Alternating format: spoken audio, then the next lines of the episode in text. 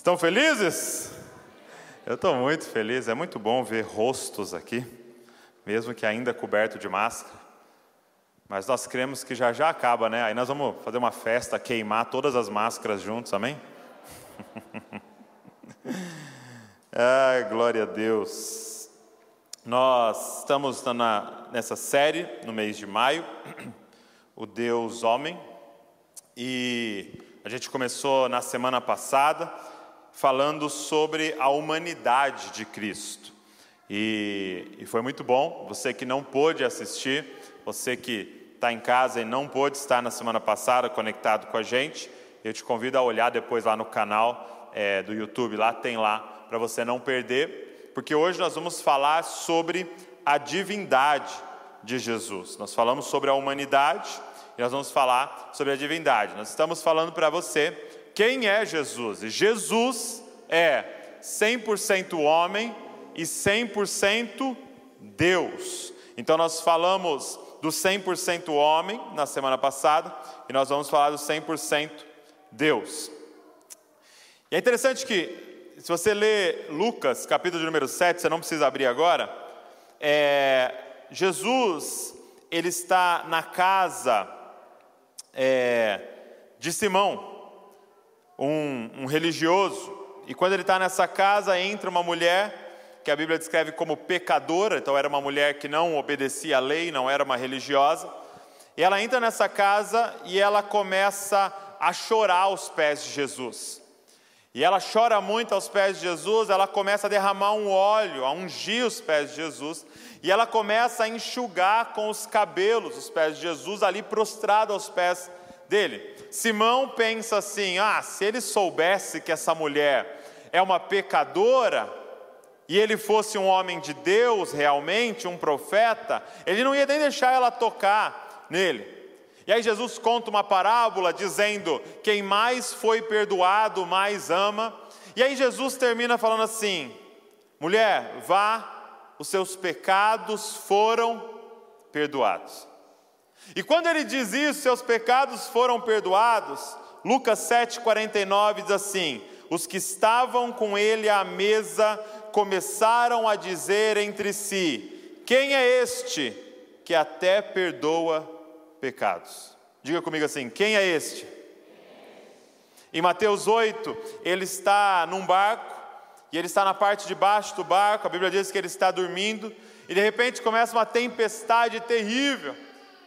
Uma tempestade terrível e o barco começa a ser levado pelas ondas e os discípulos entram em desespero, achando que iriam morrer, até que eles vão e acordam Jesus e falam: Mestre, não te importas que a gente pereça. Ele se levanta, ele sobe até a parte de cima do barco e ele diz: Homens de pequena fé, por que, que vocês duvidam? E aí ele fala ao vento fala às ondas e o mar se acalma. E Mateus 8, 27 diz assim: E aqueles homens ficaram admirados, dizendo: Quem é este que até os ventos e o mar lhe obedecem? Diga comigo, quem é este? Quando em Mateus 21, Jesus ele está indo para Jerusalém, dessa última visita, onde ele será morto, ele pede para os discípulos irem e acharem um jumento, para que ele entrasse montado nesse jumento, cumprindo uma profecia que dizia que o rei, o Messias, entraria montado num jumento.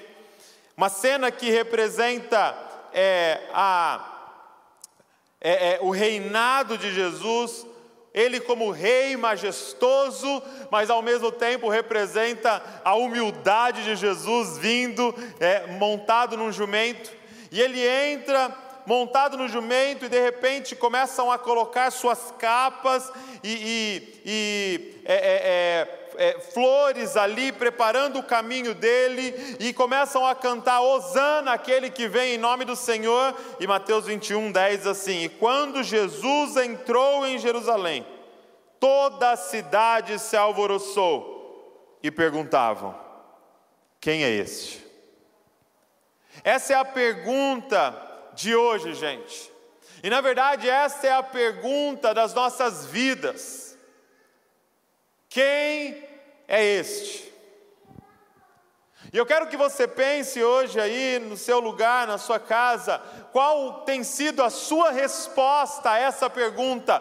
Quando Jesus é apresentado, a pergunta é feita novamente: quem é este? Porque de acordo com a sua pergunta, com a sua resposta, é a sua abordagem. Porque se a sua resposta é este Jesus é um mestre, talvez um dos homens mais inteligentes que já pisou nessa terra, então a sua, é, é, a sua resposta a ele será aprender com ele, estudá-lo, ler sobre ele, e é tudo que você pode fazer. Ou talvez não, você vai, é, é, ao perguntar em quem é este Jesus, você vai dizer, ele é o, o milagreiro, aquele que faz milagres, aquele que cura o cego, aquele que cura o surdo, aquele que ressuscita o morto, aquele que, quando estavam sem pão lá, ele multiplicou os pães, é um milagreiro, um resolvedor de problemas. Se essa é a sua visão de Jesus, você vai trazer para eles os seus problemas, suas doenças, seus dilemas, e ele vai resolver. Mas é só isso. Talvez não, a sua resposta seria: é, é, quem é este? É, ele é uma filosofia de vida. Muitos tratam Jesus como é, a gente trata um prato à la carte. Sabe quando você vai lá no restaurante e te dão um cardápio, te dão um menu e você escolhe o que, que você quer naquele dia? Muitos colocam Jesus nesse cardápio da vida. O que, que é, é, é, é mais é, é gostoso para você? É Buda? O que, que é mais gostoso para você? É uma filosofia de vida mais espírita? que, que é mais gostoso para você e se encaixa mais com você? É mais uma energia? É mais pensar no universo que devolve aquilo que você joga para ele? O que, que é? Ou Jesus, como mais um prato no menu, como um Deus, uma filosofia de vida, uma forma legal de apresentar a visão da vida e de como se comportar. Quem é este? Alguns responderiam: é, é uma, uma energia positiva, que de vez em quando você pensa nele e se sente melhor. Que talvez você tire uns minutinhos ali pensando nele para se acalmar, aquela, aquela energia positiva. Gente, nós não podemos sair daqui, você não pode continuar a sua vida sem responder essa pergunta: quem é este? Você veio aqui hoje e você tem uma motivação ao vir aqui. E essa motivação sua ao entrar aqui ou acessar esse link é, é com uma resposta a essa pergunta: quem é este? E a resposta da Bíblia a essa pergunta é que Jesus é Deus. Guarda isso no seu coração.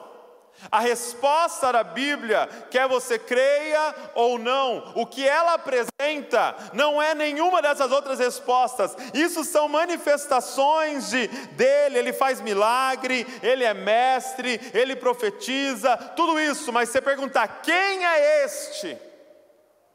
Ele é Deus. Diga comigo, Deus. Não um Deus no cardápio, mas o único Deus. É muito importante a gente entrar um pouco mais a fundo nisso daqui, porque não é suficiente dizer que Jesus é Deus. Porque você pode sair daqui e encaixar Ele no que você imagina que é Deus. Porque a nossa tentação é ter um Deus à nossa imagem, sim ou não? Um Deus que se encaixa naquilo que a gente acha que é o certo. Eu já falei isso para vocês e repito: quando o assunto é Deus, não tem como falar, eu acho que.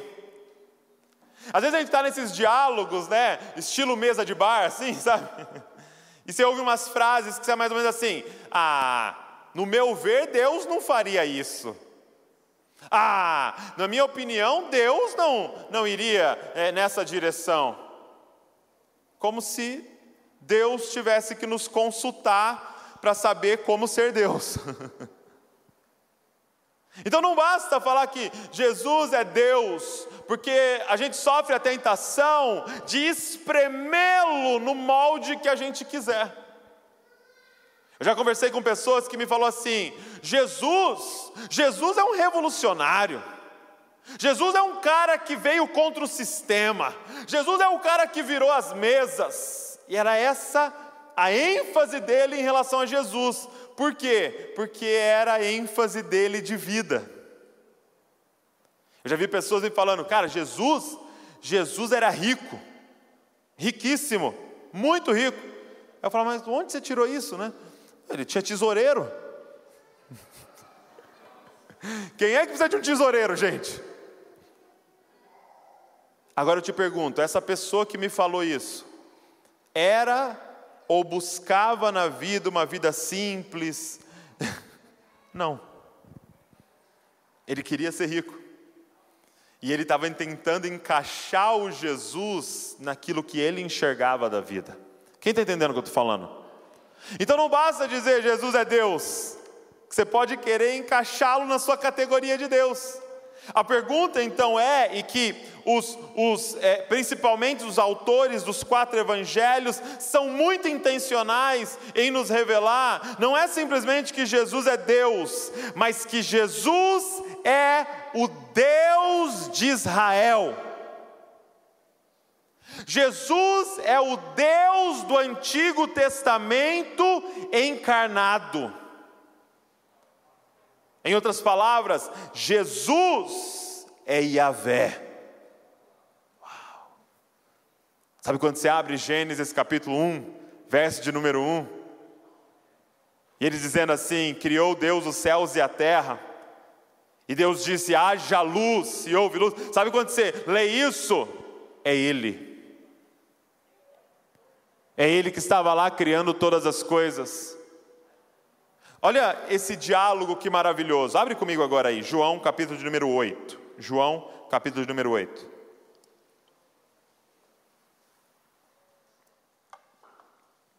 João capítulo de número 8. Vamos ler a partir do versículo 52.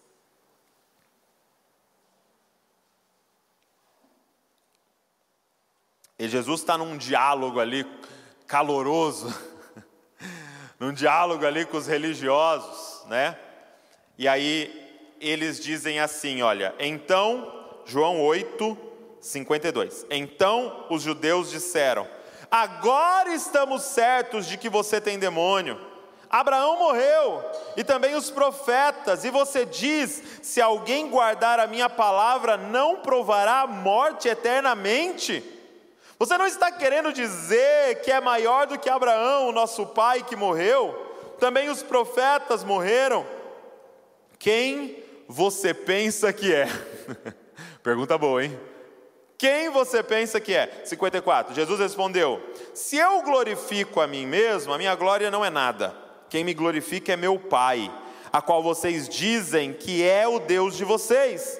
Entretanto, vocês não o conhecem, eu, porém, o conheço. Se eu disser que não o conheço, serei como vocês, mentiroso, mentiroso. Mas eu o conheço e guardo a sua palavra. Olha isso, gente. Abraão, o pai de vocês, alegrou-se por ver o meu dia. Ele viu esse dia e ficou alegre. Então os judeus perguntaram: Você não tem nem 50 anos e viu Abraão? Jesus respondeu: Em verdade, em verdade lhes digo: Antes que Abraão existisse, eu sou. Ah, meu irmão. Só que você não sabe. Se você está há pouco tempo na igreja, você não sabe o que Jesus está fazendo aqui. Porque a impressão que dá é que ele errou o tempo verbal, né? Porque antes que Abraão existisse, passado, eu sou. Por que, que ele usa essa expressão, eu sou? Ah, meu irmão, ele está diante de um grupo de judeus, ele está diante de um grupo de religiosos, e ele faz uma referência a Êxodo, capítulo de número 3. Quando Deus aparece para Moisés na sarça ardente e fala: Moisés, vai libertar o meu povo vai libertar eles lá no Egito, e eles agora vão se transformar na nação de Israel no deserto. Vou levar eles para a terra prometida. E aí Moisés faz uma pergunta maravilhosa: fala, ok, eu vou, depois de né, muita briga ali, eu vou, mas eles vão me perguntar: quem te enviou? E aí ele faz a pergunta pela primeira vez na Bíblia: qual o seu nome? E o que, que Deus responde para Moisés? Diga para eles que eu sou, te enviou. O que Jesus está falando aqui para esses homens é: antes que Abraão existisse, eu sou. O que Jesus está falando para esses homens é: vocês estão tentando ganhar uma discussão com Yahvé, encarnado diante de vocês. O que eu quero dizer para vocês é que não é simplesmente Jesus é Deus. Jesus é o Deus das Escrituras encarnado diante de nós. Por exemplo, nesse texto que eu citei para vocês, de Mateus 8, 27, né? Que ele se levanta, ele acalma o mar, ele para o vento, e eles dizem, e, e aqueles homens ficam admirados, dizendo: Quem é este que até o vento e o mar lhes obedecem? Mateus está sendo extremamente intencional nesse texto. Gente, Jesus fez muitas e muitas coisas, por que Mateus decidiu escrever esse episódio. Porque ele estava tentando dizer para mim e para você: Jesus é o Deus de Israel entre nós. Olha o que está escrito em Salmos, capítulo 65, verso 7, falando sobre Yahvé: Tu acalmas o rugido dos mares, o ruído das suas ondas e o tumulto dos povos. Olha o que está escrito em Salmos 89, verso 9, sobre Yahvé: dominas, dominas a fúria do mar, quando as suas ondas se levanta, levantam, tu as acalmas. O que Mateus estava tentando informar é, meu irmão, Deus estava dormindo no nosso barco. Deus estava andando entre nós. Você consegue imaginar isso? Yahvé, aquele que disse haja luz, aquele que criou cada estrela, cada planeta, aquele que abriu o mar, aquele que parou o sol, aquele que enviou o dilúvio, aquele que enviou o maná, andando entre nós. Jesus é Deus. Por exemplo, os atributos de Deus revelados ali no próprio Jesus, onipotência. Mateus 8, 26, que a gente viu, ele acalma a tempestade, então, ou seja, ele tem poder sobre a força da natureza.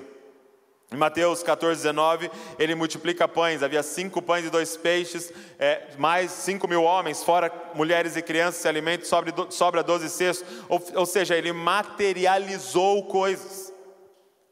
Ele fez aparecer coisas. Quem pode fazer isso senão Deus? Em João, capítulo número 2, ele transforma água em vinho. Nós vemos a eternidade de Jesus nesse próprio texto que a gente leu, né?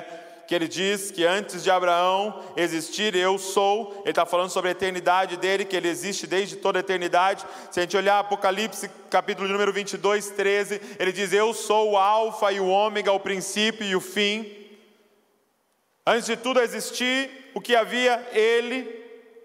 A gente pode ver o atributo da onisciência. Jesus sabia o pensamento das pessoas, você vê isso em Marcos 2,8. Ele sabia é, o que as pessoas, é, é, ele sabia quem acreditava, cria nele e quem iria trair ele, João 6,64. Ele conhecia a fé e a incredulidade das pessoas, João 2,25. A gente vê a onipresença quando ele relata, quando, quando, ele declara: aonde estiverem reunidos dois ou três em meu nome, ali eu estarei no meio deles. Ou, assim como ele termina, Mateus 28, 20, que a gente cita todos os dias aqui: e eis que estarei convosco todos os dias até o fim dos tempos. Ou seja, ele está aqui, amém? Esse Deus está entre nós, Emmanuel. Nós vemos a soberania divina em Jesus. Interessante que todos os profetas diziam assim, quando iam falar a palavra, os oráculos de Deus, eles diziam assim: Assim diz o Senhor. E falavam então aquela declaração. Quando Jesus ia falar, ele dizia: Eu, porém, lhes digo. Ele não falava assim, ele dizia: Eu, porém, lhes digo. Por quê? Porque a minha palavra é a palavra do Senhor. O que eu quero dizer para vocês hoje aqui é que cada pessoa sentada aqui nesse lugar e conectada aqui com a gente vai ter que tomar uma decisão sobre quem é este que até o vento e o mar lhe obedecem. Quem é este que tem até poder de perdoar pecados? Quem é este? Não tem como ficar em cima do muro em relação a Jesus. Você vai ter que tomar uma decisão. Nesse relato, onde ele está diante dos religiosos e ele fala em João 8,58: Antes de Abraão existir, eu sou. Sabe o que diz no verso 59? Diz assim: Então pegaram pedras para atirar nele, mas Jesus se ocultou e saiu do templo. Eles tomaram uma decisão, porque as declarações que esse homem fez não tem como ficar em cima do muro. Você vai ter que tomar uma decisão. Ou ele é um lunático, mentiroso, uma farsa, ou ele é Deus. Hoje aqui, você precisa tomar uma decisão. E por que isso é tão importante, gente? Porque essa decisão tem que ser tomada. Porque existem muitas pessoas dentro da própria igreja que, na verdade, não adoram a Deus. Tem muitas pessoas dentro da própria igreja que, se você der para ela um, um papel para ela preencher, ela vai ticar o cristão, ela vai responder que é evangélica, ela vai responder que serve a Jesus, mas não a este Jesus. Eu estava ouvindo um livro, né? Quando eu estou no carro, eu gosto de ouvir livros. E é um livro, ele não tem em português, ele chama Reformation, Reformation. E é um livro muito, muito bacana. E no meio do livro o autor fala algo muito interessante, ele diz assim que ele, ele dá um conceito de idolatria. Ele fala, deixa eu conceituar idolatria para vocês, algo que a Bíblia tanto fala. Idolatria é você ter Deus. Ele fala: se você tem Deus, você já está na idolatria. Idolatria é essa vontade do coração humano de possuir Deus, de possuir um Deus, de dizer: esse aqui é o Deus da minha propriedade. Esse Jesus que você muitas vezes vem adorar aos domingos, é o seu Deus, que você tem Ele e que você possui Ele, então Ele te obedece. E aí você acorda de manhã e tem todas as suas ideias, e depois de ter todas as suas ideias, você chega para esse Deus que você tem e fala: agora vem e assina embaixo das minhas ideias. Você decide, vou comprar, vou vender, vou mudar, e aí depois de tomar todas as decisões, você pega esse Deus que você tem e fala: Deus meu, é, agora abençoa isso aqui que eu decidi.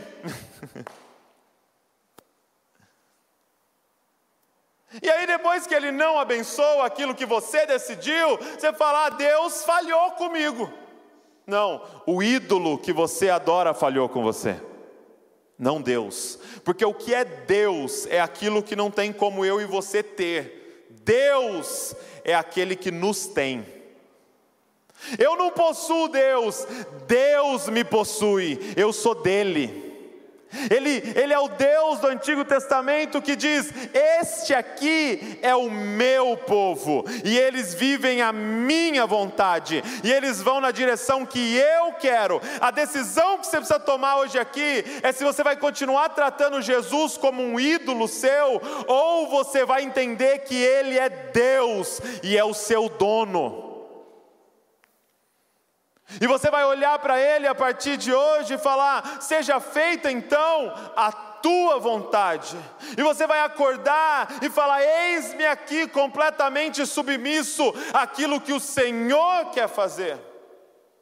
Gente, por que é tão importante para nós, por que é tão importante para a igreja entender que Jesus é Deus? Primeiro, porque as suas palavras não são sugestões para uma vida melhor, as suas palavras são mandamentos para a nossa vida. Porque quando ele disse, perdoa, ele não estava dando uma sugestão para você, olha, eu posso dar uma diquinha para você? Posso te dar uma dica? Perdoa, vai ser mais gostosinho para a sua vida. Não, é um mandamento, era Deus falando.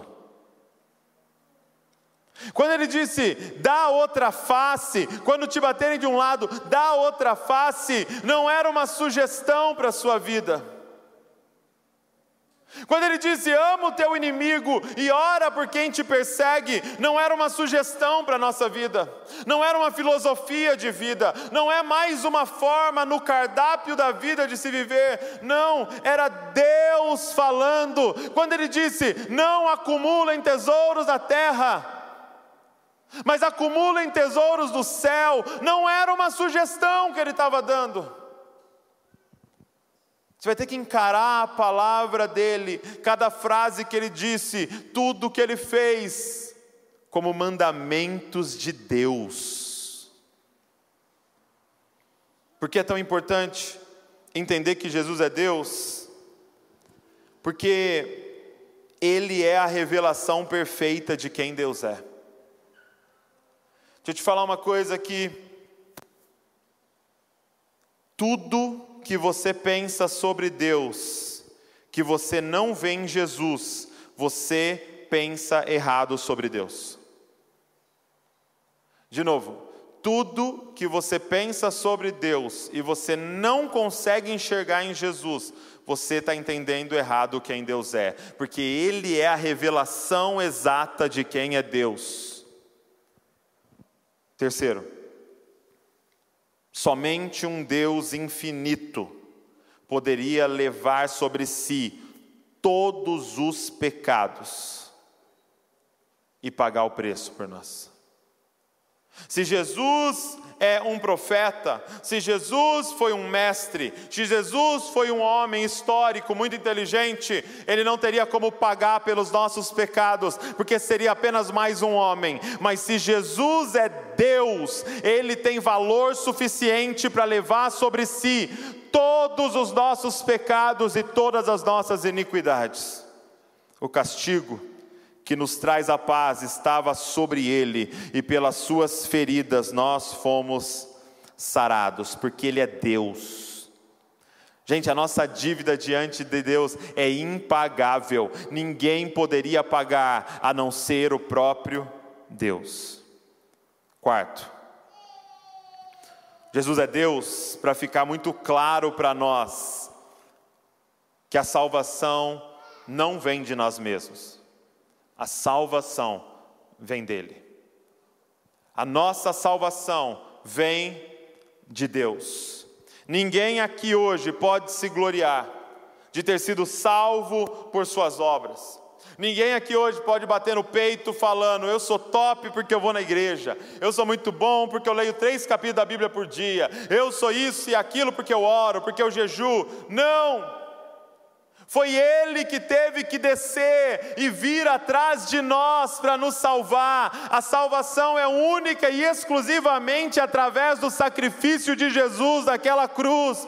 Nós dependemos completamente dele para ser salvo. A Bíblia diz que nós estávamos mortos em nossos pecados e delitos. Eu te pergunto: morto consegue buscar a Deus?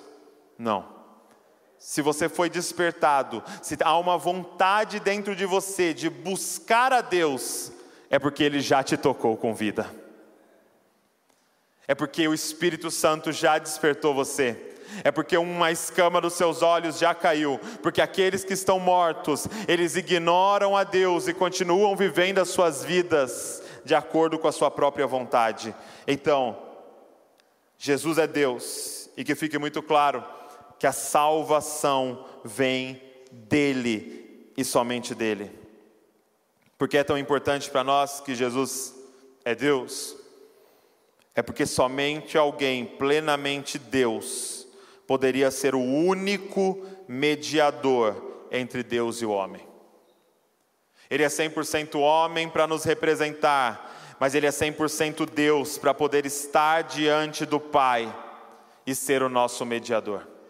Se eu e você hoje podemos levantar nossa voz e dizer Pai nosso, é porque tem um mediador entre nós e o Pai agora. O Pai olha e não vê você mais como um pecador, apesar de você ainda ser, Ele não te vê mais como pecador, porque Ele te olha através de Cristo Jesus. E eu e você só podemos conhecer o Pai porque vimos a Cristo Jesus a revelação do Deus invisível. Ele é o nosso mediador. Eu gravei um, um, vídeo essa semana, talvez você tenha visto. Eu queria que a, a galera do louvor já subisse aqui. É, eu contei nesse vídeo que esses dias eu estava em casa e aí chegou uma a correspondência tal, peguei a carta e era uma carta dizendo que eu estava sendo processado, né? Já recebeu uma carta dessa? Estava sendo processado tal, né? E, e, eu não entendi muito bem lá a carta. Tentei entender lá, né? Li, mas eu, eu sabia que eu estava sendo processado por alguma coisa. E aí, depois a gente descobriu que era um, um, alguém que tinha comprado alguma coisa na loja do Desascope lá e, e entregaram o endereço errado lá, e, e aí o, a pessoa ficou chateada e processou. E aí, é, quando eu recebi a carta, eu olhei para aquela carta e qual foi a primeira coisa que eu fiz? Tirei uma foto da carta. Tirei uma foto da carta e enviei para quem? Para o meu advogado. Chamei ele no WhatsApp e falei: Ó, oh, tá aí, trabalho para você. Dá uma olhada para mim o que, que é isso. E aí ele falou para mim: Ah, aconteceu isso, isso, isso, é uma pessoa de tal lugar, tal. E aí ele falou: Então vou escrever uma defesa aqui para você. Porque não tem como você escrever diretamente para o juiz. Você precisa de um representante diante do juiz. E é interessante que quando eu recebi essa carta, foi exatamente na mesma semana que eu estava lendo um livro, Manso e Humilde, e o capítulo que eu estava lendo era que Jesus é o nosso advogado. Falei, poxa, Jesus, precisa usar uma ilustração tão cara assim, né? 1 João diz assim: Meus filhinhos, escrevo-lhes estas coisas para que vocês não pequem. Mas se alguém pecar, temos advogado junto ao Pai, Jesus Cristo, o justo. Gente, entenda uma coisa: Ele é o seu advogado.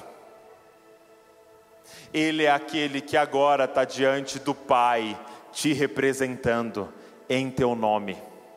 Eu falei na semana passada que ele é o teu intercessor, né? Que ele está lá intercedendo por você, mas ainda mais do que isso, deixa eu expandir com você aqui. Além do seu intercessor diante do Pai, ele é o teu advogado diante do juiz.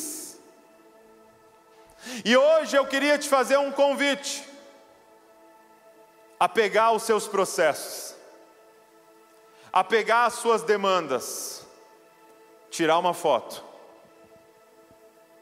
e colocar na mão do seu advogado. Hoje eu queria te fazer um convite de parar de se auto-justificar de parar, de tentar escrever a sua defesa diante de Deus. Ah, Deus, mas isso, ah, Deus, mas aquilo. Não tem desculpa nossa, nós somos indesculpáveis diante de Deus. Todos aqui nesse lugar, todos aqueles que estão nos assistindo, estão condenados. Então eu quero te convidar a fazer uma coisa: pega os seus pecados e entrega para o seu advogado. Você pode pensar como um dia eu já pensei, poxa, mas esse negócio da graça não é muito fácil. Douglas, fui eu que errei, fui eu que fiz tudo isso, sou eu que há anos estou fazendo essas coisas, e agora eu simplesmente entrego para Jesus e descanso. Isso não é relativizar o pecado, isso não é tratar o pecado como algo banal, e eu te respondo: não, muito pelo contrário. Porque o fato é, se eu pisar no seu pé, eu não vou chamar um advogado, porque é uma coisa tão pequena, que eu mesmo vou lá e vou falar: me desculpa, pisei no seu pé, poxa, sem querer e tal. Ninguém manda um processo de pisar no pé para o advogado, porque é algo simples e pequeno e você resolve. O problema é que você continua achando que o seu pecado é uma pisadinha no pé de Deus que você deu, e não é. Os nossos pecados são uma dívida impagável diante de Deus, todos aqui já estão condenados e quando você entende o tamanho do seu pecado, você sabe, já não tem mais o que eu fazer, a não ser entregar. Para aquele que decidiu voluntariamente se posicionar como meu advogado diante do juiz. Qual é a diferença de Jesus, o nosso advogado? Para o meu advogado que está resolvendo lá a questão do processo? Qual a diferença? Diferença é só uma. Geralmente no final do processo, quando você ganha, você paga o advogado. No final do nosso processo com Jesus, quando a gente perde, ele paga o preço no nosso lugar. Além do nosso advogado diante do juiz, ele não se contenta, ele fala agora: essa condenação que cairia sobre eles, derrama sobre mim, e aquilo que é a minha justiça, a minha retidão, coloca sobre eles, e livra eles da condenação eterna. Que advogado é esse que não perde nenhuma? Porque mesmo quando está perdido, ele paga no lugar dos seus clientes. Esse é o seu advogado. Fica de pé comigo hoje aqui.